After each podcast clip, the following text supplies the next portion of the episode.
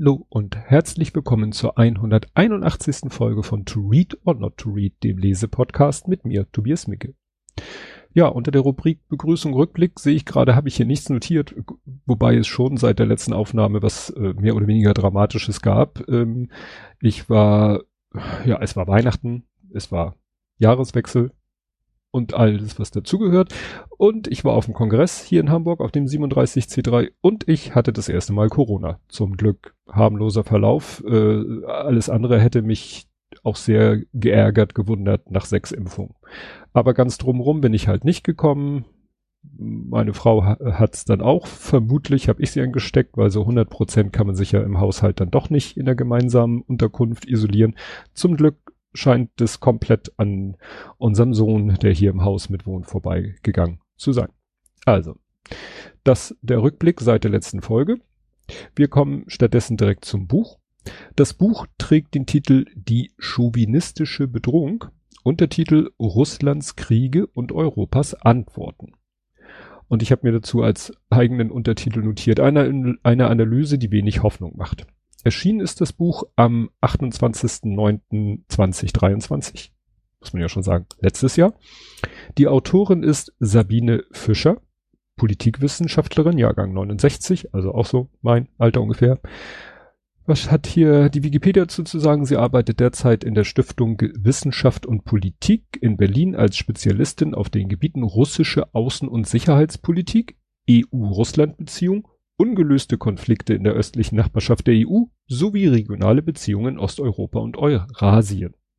Also ich sag mal so, ja, eine Expertin, kann man ja so sagen, auf dem Gebiet und zwar nicht Expertin im Sinne von Journalistin, die viel da aus dem Osten, Osteuropa und Russland berichtet hat. Ich will jetzt keine Namen nennen oder gab ja auch gerade vor kurzem einen Journalisten, der da von sich reden gemacht hat.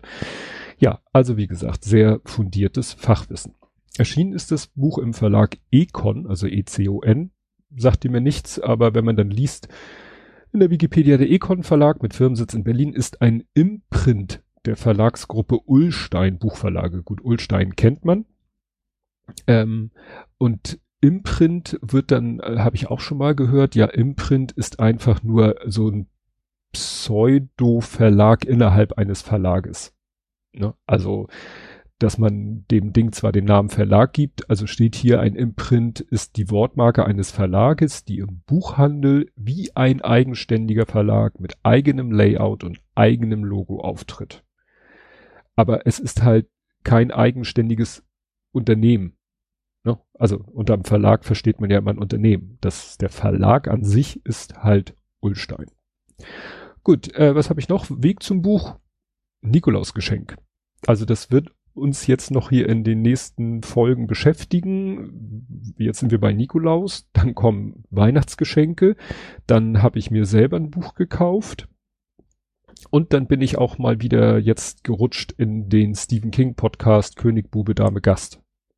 Und gut, das hat Priorität, das heißt, das kann ich am Ende dann nochmal erzählen, was so in Zukunft, welche Bücher hier so aufschlagen werden. Aber das ist das Nikolausgeschenk meiner Frau. Ja, zum Inhalt des Buches. Ich war so ein bisschen irritiert über den Titel. Ich so chauvinistische Bedrohung. Also ich kenne das Wort Chauvinismus so im Kontext so du Chauvi. Das war halt in meiner Kindheit, Jugend, war das halt ein, ja, so ein Ausdruck, ja, wenn einer so sehr ein auf Macker, Macho, Mann machte, dann wurde gesagt, hey du, was bist du denn für ein Chauvi? Also einer, der sehr viel auf seine männliche Überlegenheit gibt musste ich jetzt lernen, der Ausdruck, das, das, was ich immer mit Chauvinismus verbinde, nennt man genderspezifischer Chauvinismus oder im Englischen Male Chauvinism. Und das steht hier auch in der Wikipedia, ist eben äh, Frauenbewegung der 70er Jahre. Meine Kindheit. Ähm, hier geht es darum, äh, bei Chauvinismus, das werde ich wahrscheinlich noch zigmal falsch aussprechen, ist der Glaube an die Überlegenheit der eigenen Gruppe.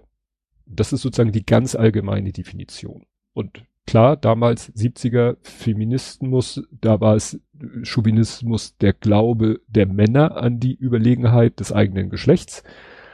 Aus der Zeit kommen ja auch so Begriffe wie ja, Emanze, das war sozusagen das Gegenstück zu Shovi, also ne, Shovi war verächtlich gegenüber von Frauen Richtung Männer und Emanze war meistens verächtlich von Männern gegenüber Frauen. Ah, nicht gerade die beste Zeit. Naja, jedenfalls Chauvinismus ist hier natürlich, steht hier auch in der Wikipedia, ist im ursprünglichen Sinn häufig ein aggressiver Nationalismus, bei dem sich Angehörige einer Nation gegen Menschen anderer Nationen überlegen fühlen und sie abwerten. Und das passt natürlich sehr gut in diesen Kontext, äh, ja, was wir gerade so für Baustellen äh, in der Weltpolitik haben. Und hier speziell natürlich geht's, äh, sagt ja der Untertitel um Russlands Kriege, Plural. Es geht halt um ein, ja, übersteigertes Gefühl der staatlichen Überlegenheit und ja, sie, Frau Fischer beschreibt das, macht hier erstmal so ein, beschreibt erstmal selber, was denn aus ihrer Sicht, in ihrer Definition Chauvinismus ist. Es fängt damit an mit Chauvinismus ist ein böses Wort. Ja. Und sie schreibt hier, ich muss mal kurz gucken, Seite 30, genau, bis zur Erwähnung von Trump. Der Liberalismus ist zuletzt in schwieriges Fahrwasser geraten. In den triumphalen 1990er Jahren schien sich die liberale Demokratie als überlegene Regierungsform weltweit durchgesetzt zu haben. Seit der Jahrtausendwende kehrt sich der Trend aber um. Die US-Außenpolitik unterzog nach den Terroranschlägen auf das World Trade Center am 9. September 2001 die Grundannahmen des demokratischen Friedens einem harten Stresstest. Vom Irakkrieg über die Tötung von Zivilpersonen bei Drohneinsätzen, dem Folterskandal von Abu Ghraib bis hin zu den Zuständen im Militärgefängnis Guantanamo Bay auf Kuba unterlief Washington im Namen der eigenen nationalen Sicherheit das Völkerrecht. In den 2010er Jahren ging die demokratische Regierungsform weltweit zurück. Laut dem Variety of Democracy Report Report, Report, lebten 2022 72 Prozent der Weltbevölkerung in autokratischen Verhältnissen, während es zehn Jahre vorher nur 46 Prozent waren. Das heißt, man kann das richtig auch in Zahlen ausdrücken. Westliche Demokratien kämpfen mit Polarisierung und antidemokratischen politischen Strömungen in ihrem Inneren. Besonders weit fortgeschritten sind diese Prozesse in den USA, wo von 2016 bis 2021 der bekennende Antidemokrat und Chauvinist Donald Trump Präsident war. Ja, das fand ich halt eine ganz äh, gute Lagebeschreibung, wie gerade, äh, ja, leider weltweit aber auch halt, äh, muss man sagen, bei uns die Lage ist. Gut, ähm, dann, äh, sie zitiert manchmal auch andere, meistens sind es Kollegen, und hier zitiert sie die Aussage eines, wie sie sagt, eines anonymen halt russischen Kollegens. Dieser Schritt, der Angriff auf die Ukraine, ist hier eingefügt, ist nicht rückgängig zu machen. Der einzige Ausweg ist der militärische Erfolg Russlands. Das Ziel ist, dass die Ukraine verschwindet, aber es ist unklar wie. Das Mindeste ist der Donbass, dann Schritt für Schritt weiter. Ein Waffenstillstand wäre nur eine Pause bis zum nächsten Krieg. Am Anfang der Invasion gab es viele Rückschläge, dann erfolgten taktische Anpassungen. Und weiter hat auch der Chef, Putin, keinen Plan. Er hat ein Fernziel, aber keine Ahnung, wie er es erreichen soll. Ich dachte am Anfang, er sei verrückt. Aber das stimmt nicht. Er ist kaltblütig. Es gibt kein Zurück mehr, sogar wenn ihm etwas passiert. Russland befindet sich in einer neuen Phase. Wir bewegen uns nicht mehr nach Europa. In dieser Sackgasse sind wir schon lange, seit 2012. Putin will die letzten 30 Jahre rückgängig machen. Seine Umgebung und der Selbstdenken, Gorbatschow ist damals an der Weggabelung in, Gabelung in die falsche Richtung gegangen. Wir gehen jetzt in die andere Richtung. Das entspricht alles der globalen historischen Entwicklung. Es ist irreversibel. Wenn eine Schlägerei unausweichlich ist, dann schlag als erster zu. Frieden ist eine Ausnahme, nun ist mit dem Krieg die Normalität zurückgekehrt. Das ist ein alternativloser historischer Prozess. Wie gesagt, sagt sie, sagt ein russischer Kollege, also Politikwissenschaftler. Ja, das äh, sieht nicht äh, nicht gut aus. Also ich folge ja auch verschiedenen Leuten, Nico Lange, Gustav Gressel, Carlo Marsala auf Twitter, weil das ist nun mal der Weg, wo man noch Informationen von denen bekommt. Und die sehen das halt auch größtenteils so, dass Putin diesen Krieg braucht, um an der Macht zu bleiben, weil mittlerweile ja alles auf Kriegswirtschaft umgestellt ist und so weiter und so fort. Dann erzählt sie hier, dass sie mal 2017 bei der Waldei-Konferenz hatte sie die Gelegenheit, äh, Putin eine Frage zu stellen.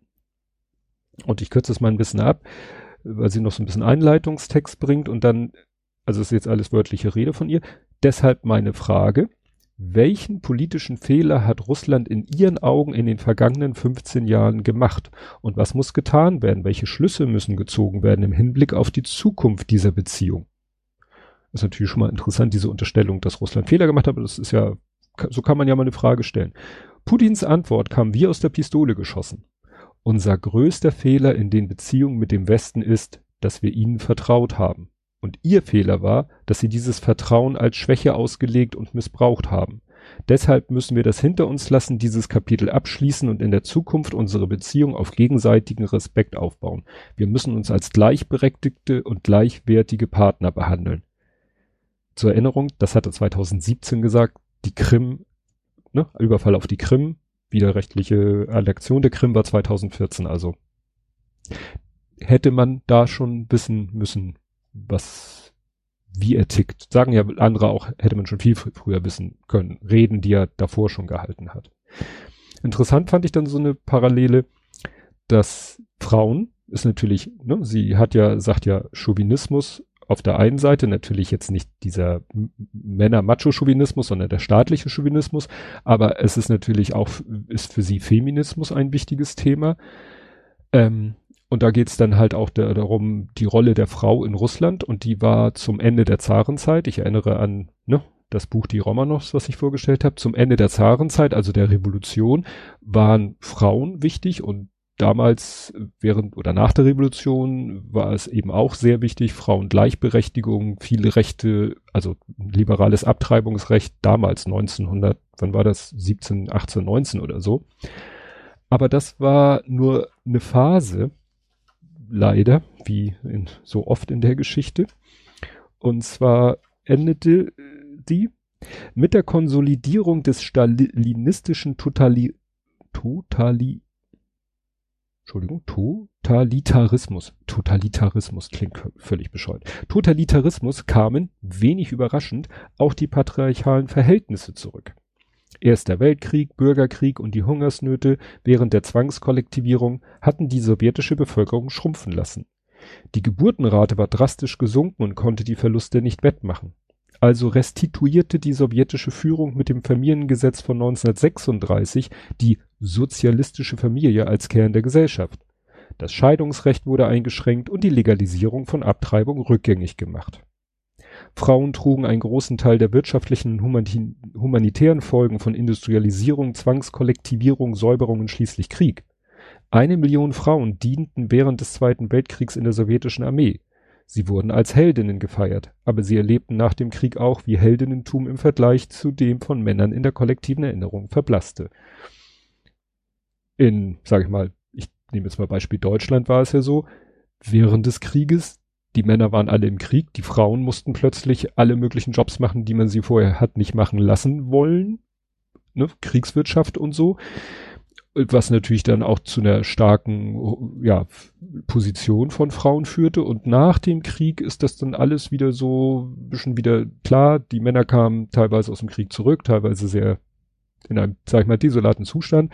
Aber mit dem aufkommenden Wirtschaftswunder sind dann plötzlich wieder die Männer in die dominante Position gekommen und die Frauen sind so in die Rolle Heimchen am Herd gedrängt worden. Das habe ich ja auch sehr schön, war das ja beschrieben in dem Buch Wolfszeit war das, wenn ich mich recht erinnere.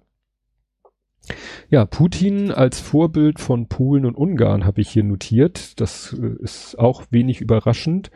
Und zwar äh, geht es darum, dass es ja eine Zeit lang so äh, nach dem Zusammenbruch der Sowjetunion haben ja Oligarchen eine wichtige Rolle in der Sowjetunion gespielt.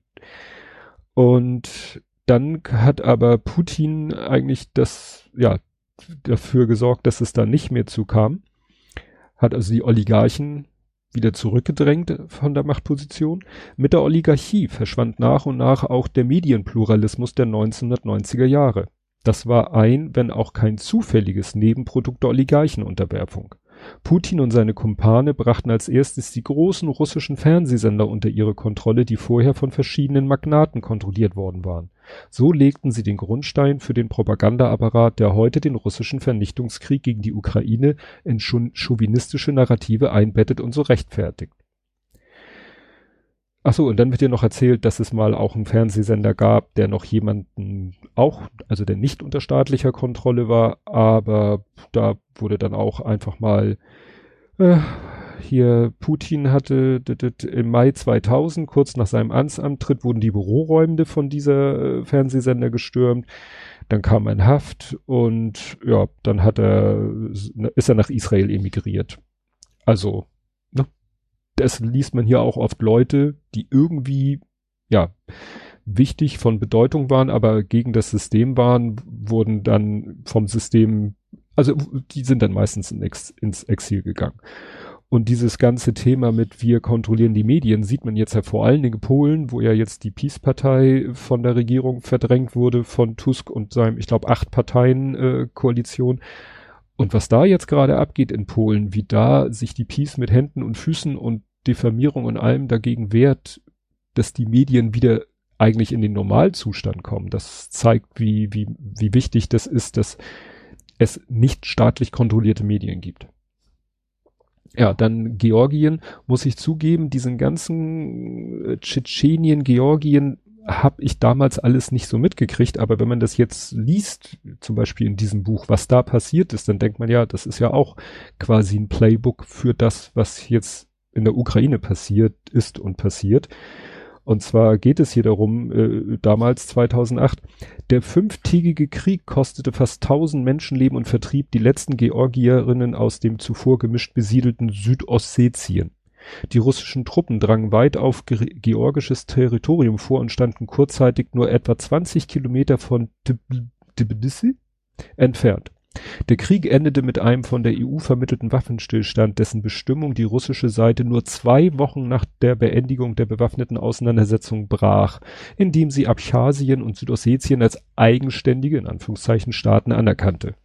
Mit dieser Entscheidung verabschiedete sich Russland von seiner bis dato am Status quo und der territorialen Integrität der Nachbarstaaten orientierten Politik und schlug einen revisionistischen Kurs ein ja, also eigentlich das, also hier steht, wird eben auch von einer de facto Annexion gesprochen. Also Südossetien und Abchasien ist eigentlich georgisches Staatsgebiet, wurde aber von Russland mit Waffengewalt quasi erobert und widerrechtlich annektiert. Kennen wir irgendwie. Und das war 2008. Das war noch vor Krim. Dann geht es auch darum, ja, wie so, wie tickt denn so die russische Gesellschaft und da ist halt auch das Thema, dass Gewalt scheint dort eben allgegenwärtig zu sein. Man, man liest viel davon, dass in der Armee, im Militär, äh, da ganz hart von oben nach unten äh, mit Gewalt, also dass wirklich äh, Soldaten drangsaliert werden von Vorgesetzten. Und ein zweites ähm, Thema ist eben auch die ganze, der Justiz, der Gef Gefängnis- und Lagerkomplex in, in Russland. Da habe ich auch schon sehr gruselige, gruselige Sachen drüber gelesen. Und hier steht zum Beispiel auch, in den russischen Lagern hat sich, ähnlich wie in sowjetischen Zeiten, eine Parallelwelt etabliert. Sie beruht auf informellen Regeln und roher Gewalt. Unter den Insassen gibt es eine Hierarchie der Unterdrückung und Kriminalität, die von der Lagerverwaltung toleriert wird, solange diejenigen, die an der Spitze stehen und andere tyrannisieren und ausbeuten, für Ruhe sorgen. Dafür erhalten sie Privilegien und können untereinander und mit der Welt außerhalb der Lager Geschäfte machen. Auch die Sicherheitskräfte wenden gegenüber den Häftlingen massiv Gewalt an. Die Nichtregierungsorganisation Nein zum Gulag dokumentiert seit 2011 die horrenden Menschenrechtsverletzungen und die Korruption in russischen Gefängnissen und Lagern. In ihren Recherchen und Filmen erbringt sie Belege für sexualisierte Gewalt, schwere körperliche und psychische Misshandlung, die Verweigerung lebenswichtiger medizinischer Behandlung und viele anderen Formen der Gewalt. Ja, ich sag mal so, das Schlimmste, was man, glaube ich, einem Menschen wünschen kann, ist, dass er in ein russisches Gefangenenlager kommt, sei es zu Recht oder zu Unrecht, weil in dem Moment, wo du da bist, ist nur noch Unrecht, würde ich mal so vermuten. Wie gesagt, ich habe da auch schon andere Sachen gelesen, wo ich mir im Nachhinein wünsche, sie nicht gelesen zu haben. Ähm, interessant fand ich hier noch, sie schreibt hier an einer Stelle, im April 2023, also noch nicht so lange her, wurde in der Staatsduma Forderung laut, Feminismus müsse zur extremistischen Ideologie erklärt werden. Dachte ich auch so, okay, also damit, da müsste eigentlich jede Frau in Russland sagen, was geht hier ab in diesem Land, in dem Feminismus zur extremistischen Ideologie erklärt werden soll. Interessant ist, es geht dann hier an einer Stelle um potenzielle Putin-Nachfolger. Da wird auch Herr Prigoschin genannt und nicht so Prigoschin. Ja, Redaktionsschluss für das Buch war der Juli 19, äh, 2023. Der Tod war, sein Tod war im August. Also da ging sie noch davon aus, da war schon dieser Putsch-Aufstand gewesen, aber er war halt noch am Leben und deswegen noch ein potenzieller Putin-Nachfolger. Nawalny wird auch kurz erwähnt, ne, wo wir gerade bei Straflagern und so waren. Er wird wirklich nur kurz und oberflächlich erwähnt. Wird ja, gut, ich sage jetzt nicht jedes Mal, wenn man Nawalny erklärt, muss man erklären, dass er ja auch äh, nicht nur positive Seiten hat, dass er nicht sozusagen der Inbegriff der russischen Opposition ist, sondern dass er auch sehr nationalistisch und teilweise rassistisch unterwegs ist. Gut, kann man vielleicht nicht wirklich jedes Mal erwähnen. Hier hätte man es vielleicht erwähnen können, ich weiß es nicht, hier wird jedenfalls gesagt, der einzige Oppositionspolitiker, dem in den 2010er Jahren noch einige Erfolge gelangen, war Alexei Nawalny. 2013 konnte er bei den Bürgermeisterwahlen in Moskau 27 Prozent der Stimmen erringen. Durch Wahlkampf im Internet und auf der Straße, denn zum staatlich kontrollierten Fernsehen hatten Oppositionelle da schon längst keinen Zugang mehr. Kurz darauf wurde er wegen angeblicher Veruntreuung rechtskräftig verurteilt und verlor damit sein passives Wahlrecht. Also passives Wahlrecht heißt, man kann sich nicht wählen lassen. Er durfte weiter wählen, aber er durfte sich nicht, er durfte nicht gewählt werden. Er sitzt seit Januar 2021 im Gefängnis. Die meisten anderen noch lebenden liberalen russischen PolitikerInnen sind entweder bereits vor dem 24. Februar 2022 ins Exil gegangen oder haben Russland nach dem Überfall auf die Ukraine verlassen. In Russland spielen sie heute keine Rolle mehr und sind der Mehrheit der Bevölkerung unbekannt. Weil in dem Moment, wo du der russischen Bevölkerung bekannt bist als oppositioneller Politiker, bist du wahrscheinlich nicht mehr lange oppositioneller Politiker oder Politikerin oder jedenfalls nicht mehr innerhalb des Landes. Ja, und Nawalny ist ja jetzt, wo wir vorhin gerade beim Thema waren, äh, kein Mensch, äh, also ich wünsche keinem Menschen, dass er jemals in einem russischen Gefangenenlager landet. Er ist in einem russischen Gefangenenlager und zwar wohl in dem beschissensten, was es gibt, alleine aufgrund der geografischen Lage. Irgendwo. So das Klischee von, den schicken wir nach Sibirien. Gut, ähm, ja, dann habe ich hier, wie Europa vom Vorbild quasi zum Feind wurde, weil es gab ja mal eine Phase, ne, so, wir wissen alle, Glasnost, Perestroika, Gorbatschow, Fall der Mauer, äh, Auflösung der Sowjetunion und so weiter und so fort. Und da war es ja so, dass sehr viele osteuropäische Länder so gen Europa, gen Westen guckten und sagten, Mensch, ist vielleicht doch das geilere Leben, also das geilere, ja, System, um es mal so allgemein auszudrücken. Und es war wohl auch in Russland so, dass man sagte, Mensch, ist vielleicht doch gar nicht so Wirtschaft und, und, naja, Kapitalismus oder wie auch immer, auf jeden Fall Freiheit und ne, nicht sozusagen in einem, seinem eigenen Land eingesperrt zu sein und so. Da steht hier aber, also als dieser, irgendwann kippte das mal, die staatliche Propaganda deutete das demokratische Wohlstandsparadies Europa, ne, so war der Status, zu Gayropa um, einem dekadenten Gebilde, das vor lauter Diversität und Gender-Ideologie den Zugang zu seiner eigenen Kultur und Geschichte sowie zu seinen christlich-abendländischen Werten verloren habe und willenlos den Vorgaben Washingtons folge. Ihm wurde das Bild Russland als Bewahrer christlicher Werte und Tradition gegenübergestellt. Das Propagandanarrativ von der europäischen Dekadenz setzte sich im Denken der Menschen fest. In vielen Situationen tauchten trotzdem immer wieder die alten Idealbilder auf. Besonders, achso, nee, das ist jetzt schon, den Abschnitt wollte ich nicht vorlesen. Also wie gesagt, da kippte halt die Stimmung, das wird hier dann auch nochmal, und das ist jetzt ein längerer Text, wo dieses Kippen also wo quasi die weltpolitische Lage eigentlich gekippt ist. Auch in den ersten Regierungsjahren Wladimir Putins blieben die Beziehungen erst, auf mal, erst einmal auf Kurs, also zwischen Russland und Europa. Die EU bereitete in dieser Phase ihre historisch größte Erweiterungsrunde vor. Am 1. Mai 2004 traten ihr zehn Staaten bei, darunter Estland, Lettland, Litauen, Polen, die Tschechische Republik, die Slowakei, Ungarn und Slowenien. Die NATO hatte 1999 Polen, Tschechien und Ungarn als neue Mitglieder aufgenommen. 2004 folgten die drei baltischen Staaten, Bulgarien, Rumänien, die Slowakei und Slowenien. Die EU formulierte 2003 in einer, in ihrer Sicherheitsstrategie, was sie mit ihrer Politik gegenüber ihren, ihrer östlichen und südlichen Nachbarschaft erreichen wollte. Wir müssen darauf hinarbeiten, dass östlich der Europäischen und Union und an den Mittelmeergrenzen ein Ring verantwortungsvoll regierter Staaten entsteht, mit denen wir enge auf Zusammenarbeit gegründete Beziehungen pflegen können. Moskau und Brüssel einigten sich 2003 auf rechtlich nicht bindende gemeinsame Räume in den Bereichen Wirtschaft, Freiheit, Sicherheit und Justiz. Äh, Justiz, da. Äußere Sicherheit sowie Wissenschaft, Bildung und kulturelle Aspekte, in denen die Beziehungen vertieft werden sollten. 2005 veröffentlichten die Partner noch Roadmaps für die Umsetzung. Aber da hatten die politischen Beziehungen ihren Zenit bereits überschritten. Denn nach den demokratischen und proeuropäischen Revolutionen in Georgien 2003 und in der Ukraine 2004 wurde der Ton rauer. Die geopolitischen Spannungen nahmen zu. Die russische Kritik richtete sich in erster Linie gegen die USA und die NATO, die angeblich die demokratischen Bewegungen angezettelt hätten, um ihren Einfluss auf Kosten Russlands weiter auszudehnen. Auch die EU rief in Moskau wachsenden Unwillen hervor.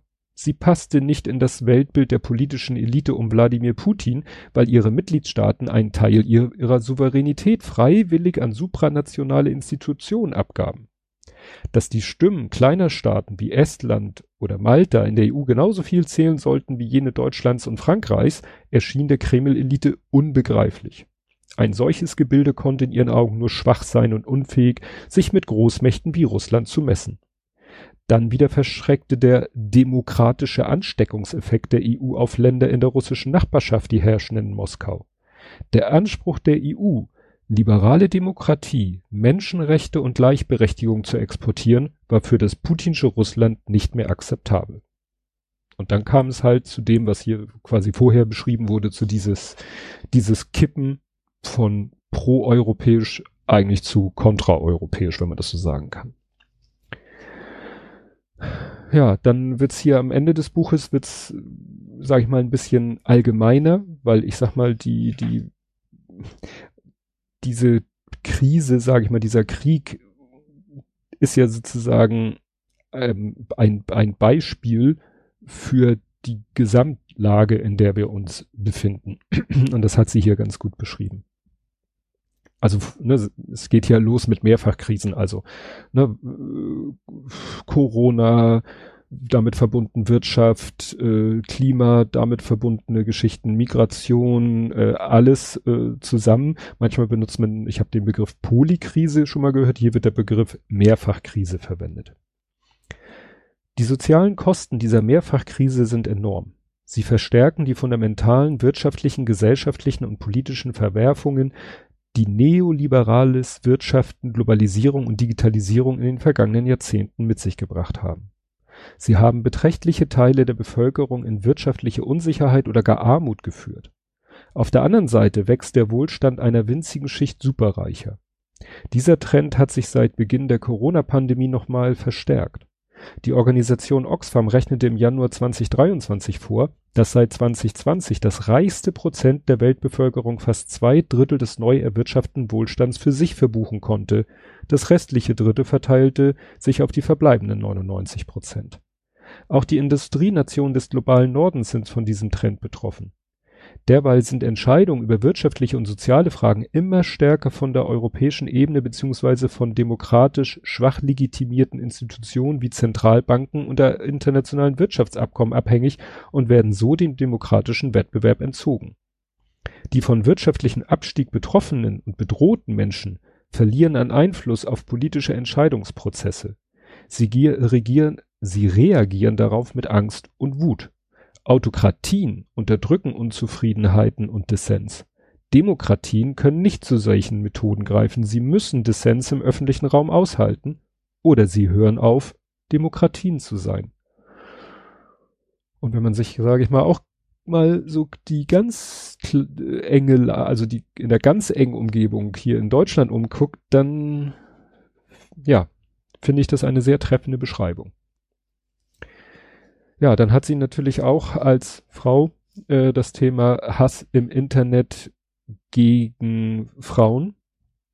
Weil wenn sie sich natürlich als Politikwissenschaftlerin zu dieser ganzen Thematik öffentlich äußert, ist ja klar, äh, kriegt man natürlich im Internet äh, entsprechend, ja, wie soll ich sagen, ja, Gegenrede, um es mal ganz neutral auszudrücken, aber eben auch Hass. Einfach Hass, weil Leute anderer einfach der Meinung sind, dass die Ansicht, die sie vertritt, scheiße ist, um es mal so platt auszudrücken.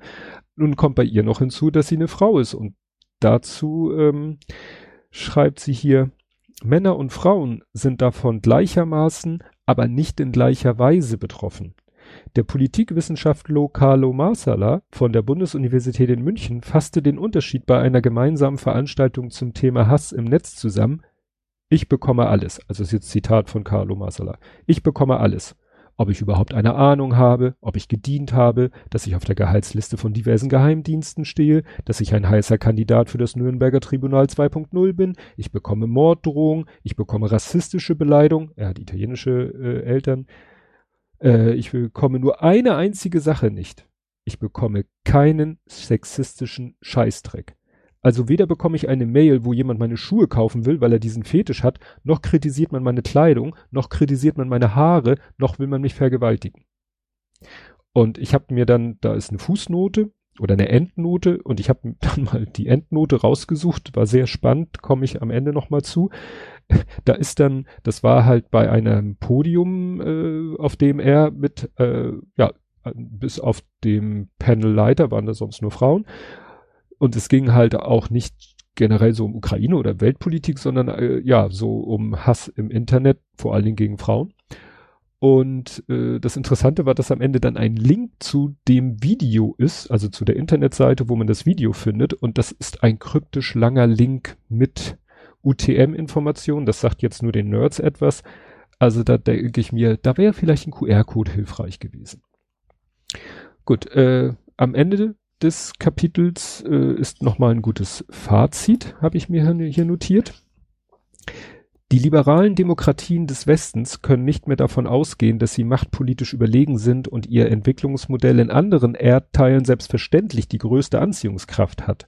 Sie müssen in Zukunft die eigenen Doppelstandards hinterfragen, zuhören, werben und überzeugen.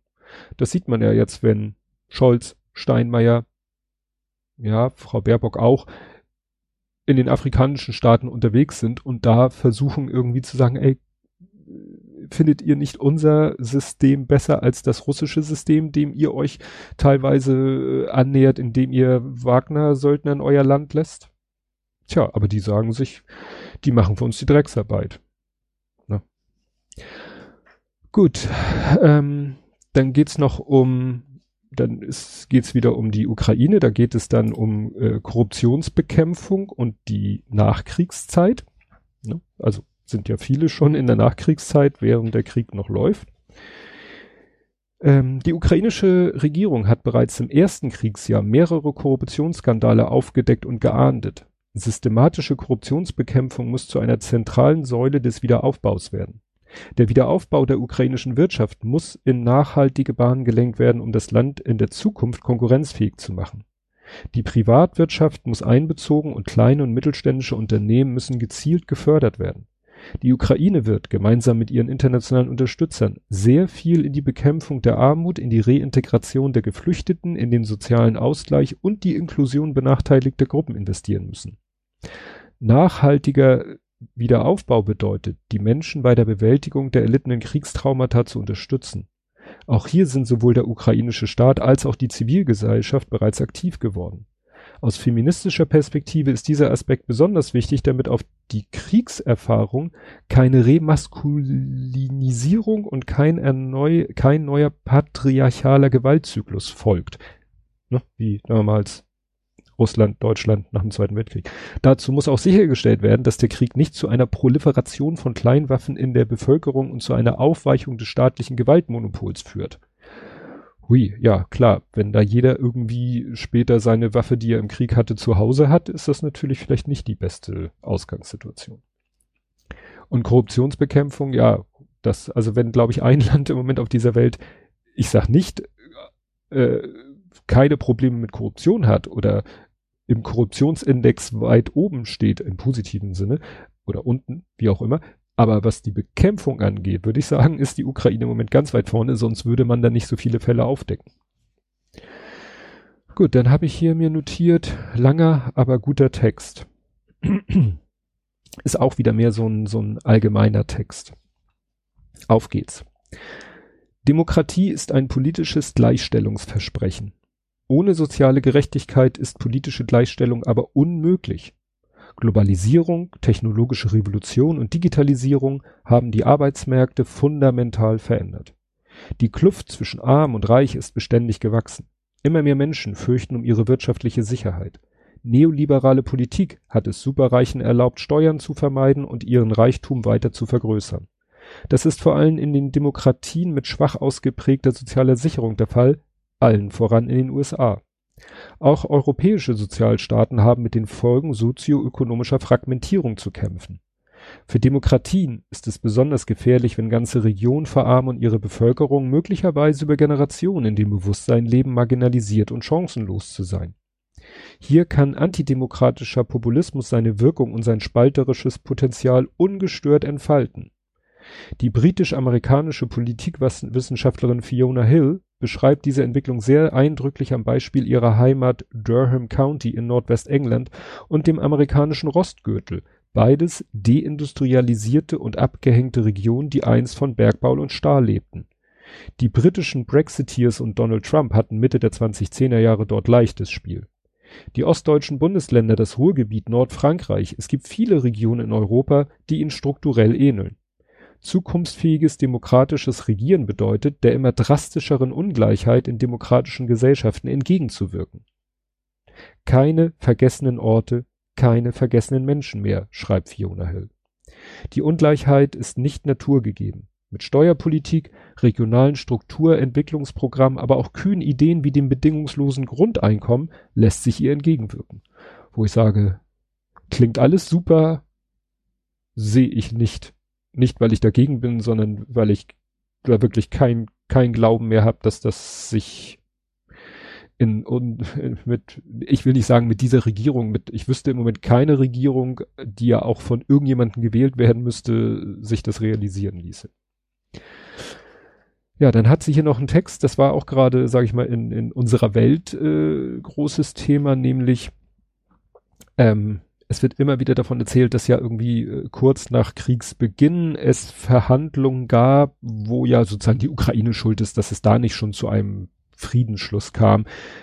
Wollte ich erst alles vorlesen, aber mache ich jetzt nicht. Also wird immer wieder gerne so kolportiert, als wenn nach dem Motto, was weiß ich, die Ukraine schuld ist oder die Amerikaner oder die oder irgendjemand wäre schuld, dass ähm, es damals nicht schon im, wann war das, im Juni 22, ne? Aber, also hier steht, dass selbst im Juni 22 Zelensky noch die Gespräche fortsetzen, die Verhandlungen fortsetzen wollte, obwohl Anfang April in Butcher ja schon die äh, Kriegsverbrechen entdeckt worden sind und eigentlich keiner mehr mit irgendwie mit irgend, äh, mit der russischen Seite sprechen wollte. Genau. Als Fusimade zerstörte jedoch. Ja, wie gesagt. Ja. Ach so, falsche Behauptung hierzu. Ne? Zu diesen Verhandlungen, angeblichen Verhandlungen oder angeblich von ukrainischer Seite gestoppten Verhandlungen im ersten Halbjahr 22 waren auch oft Basis für viele ich sag mal, Putin-Fans wie Frau Wagenknecht und Frau Schwarzer irgendwie zu sagen, ja, nee, man hätte ja auch, man könnte ja auch mit Verhandlungen. Ja gut, dann am Ende kommt dann hier noch irgendwie das Übliche, äh, der Dank, die ja, Quellnachweise. Und zu den Quellnachweisen wollte ich noch mal was sagen. Ich habe ich hab inhaltlich keine Kritik an dem Buch. Es ist alles, sobald ich es beurteilen kann, sehr, sehr fundiert, sehr, ja, schlüssig und ja, fasst eben viele Dinge nochmal gut zusammen, die ich mir so über die Jahre, die letzten Jahre durch, sag ich mal, äh, Internet äh, lesen auch so drauf geschafft habe. Technisch habe ich eine Kritik. Ähm, das Buch also man kennt es ja, dass manchmal bei Büchern oben auf jeder Seite, äh, was weiß ich, auf der linken Seite steht das aktuelle Kapitel und auf der rechten Seite steht der aktuelle Abschnitt oder umgekehrt oder wie auch immer. Hier ist das nicht so. Das heißt, wenn ich in dem Buch lese, weiß ich überhaupt nicht, in welchem Kapitel ich bin. Das Problem ist aber, dass die Endnoten nach Kapitel strukturiert sind. Das heißt, die Endnoten werden nicht durchnummeriert von eins bis x, sondern fangen in jedem Kapitel wieder von eins an. Das heißt, wenn ich in irgendeinem Kapitel eine Fußnote nachlesen will, muss ich erstmal rausfinden, in welchem Kapitel ich bin, damit ich dann hinten das richtige Kapitel raussuchen kann, um dann die passende Fußnote rauszusuchen. Das hätte man schlauer machen können. Also entweder die Fußnoten durchnummerieren von eins bis n, gut, dann wäre es irgendwie dreistellig geworden, oder im Buch selber auf jeder Doppelseite erkennbar machen, in welchem Kapitel man gerade ist. Ist eine reine Technikkritik. Nichts Inhaltliches. Aber das, äh, weil manchmal wollte ich schon gerne gucken, wenn da irgendwie ein Zitat war, wo kommt denn das her? Wie zum Beispiel hier, ne? Live-Diskussion. Ich muss das jetzt leider so vorlesen. Das ist wirklich der Titel von dieser Live-Diskussion gewesen, aus der ich vorhin vorgelesen habe. Live-Diskussion. Gut, dass du russenhassende Emanze wieder deinen Kriegshetzsenf dazu gibst. Da kommt auch wieder das Wort Emanze. Veranstaltung der Zeit und des Deutschen Schauspielhauses Hamburg, 23.02.2023 und dann kommt ein Link, der über drei, vier Zeilen geht, weil da auch völlig überflüssige UTM-Informationen drinne stehen und dann noch ein längerer Erklärungstext. Wie gesagt, da vielleicht ein kleiner QR-Code und alle wären glücklich. Gut, also nochmal, Fazit. Es ist ein extrem abgeklärter Blick auf die, ich nenne es mal, die gesamte Gemengelage. Und mir fiel, ich hatte die ganze Zeit so im Hinterkopf den Begriff, der ja viel auch in den letzten Jahren benutzt wird, feministische Außenpolitik, weil sie eben mit logischerweise feministischem Blick auf die gesamte politische Lage guckt und das dann einordnet. Ja, war auch für alle Fälle keine leichte Lektüre. Man hat es vielleicht auch an den vorgelesenen Stellen gemerkt. Sprachlich ist es natürlich klar, die ist Politikwissenschaftlerin und die drückt sich halt entsprechend exakt aus. Ähm, beim Lesen hatte ich da nicht so die Probleme. Ihr merkt, beim Vorlesen stolper ich doch manchmal Totalitarismus und solche Sachen. Aber das macht äh, das Buch trotzdem nicht schlecht, schlecht lesbar. Gut, das soll zu diesem Buch gewesen sein. Ansonsten Ausblick, ich hatte ja schon gesagt, ich habe noch Bücher zu Weihnachten bekommen. Ich habe mir den zweiten Teil gekauft vom ABC der Videospiele. Den hatte ich gerade angefangen zu lesen, weil nach diesem schweren Stoff brauchte ich mal was leichteres. Also habe ich angefangen, das ABC der Videospiele Level 2, Level 2 zu lesen. Das musste ich jetzt aber abbrechen, weil mich die Dela vom König Bube Dame Gast Podcast gefragt hat, ob ich nicht in einer der nächsten Folgen ein Buch besprechen möchte, was ich jetzt natürlich dafür lesen muss. Das werde ich dann sicherlich hier auch vorstellen. Ähm, ja, kann ich ja sagen, ist das Buch natürlich von Stephen King. Es ist der Stephen King Podcast. Dr. Sleep ist die Fortsetzung von Shining. Was witzig ist, weil Shining zu den Büchern und also, ich habe das Buch nie gelesen. Ich war ja mal starker, großer Stephen King-Fan, aber ich habe ich habe Carrie nie gelesen, ich habe Kuyo nie gelesen, ich habe Shining nicht gelesen. Äh, also eigentlich so S habe ich nie gelesen, glaube ich. Vielleicht erinnere ich mich auch nicht mehr. Also einige Klassiker habe ich nicht gelesen. Shining habe ich weder das Buch gelesen noch den Film gesehen. Ich habe mir jetzt erstmal aus dem King Wiki die gesamte Inhaltsangabe äh, durchgelesen, weil Dr. Sleep ist die Fortsetzung, quasi die Fortsetzung von The Shining. Der Haupt, also die Hauptfigur ist der Sohn aus The Shining, Danny. Das ist jetzt aber eigentlich schon viel zu viel. Wird wahrscheinlich die nächste Folge werden vermute ich mal, ich weiß es nicht genau, vielleicht schiebe ich auch noch Level 2 rein, wenn ich es zwischendurch auch noch zu Ende gelesen habe. Ihr werdet es gewahr. Das soll es jetzt erstmal gewesen sein und deshalb tschüss.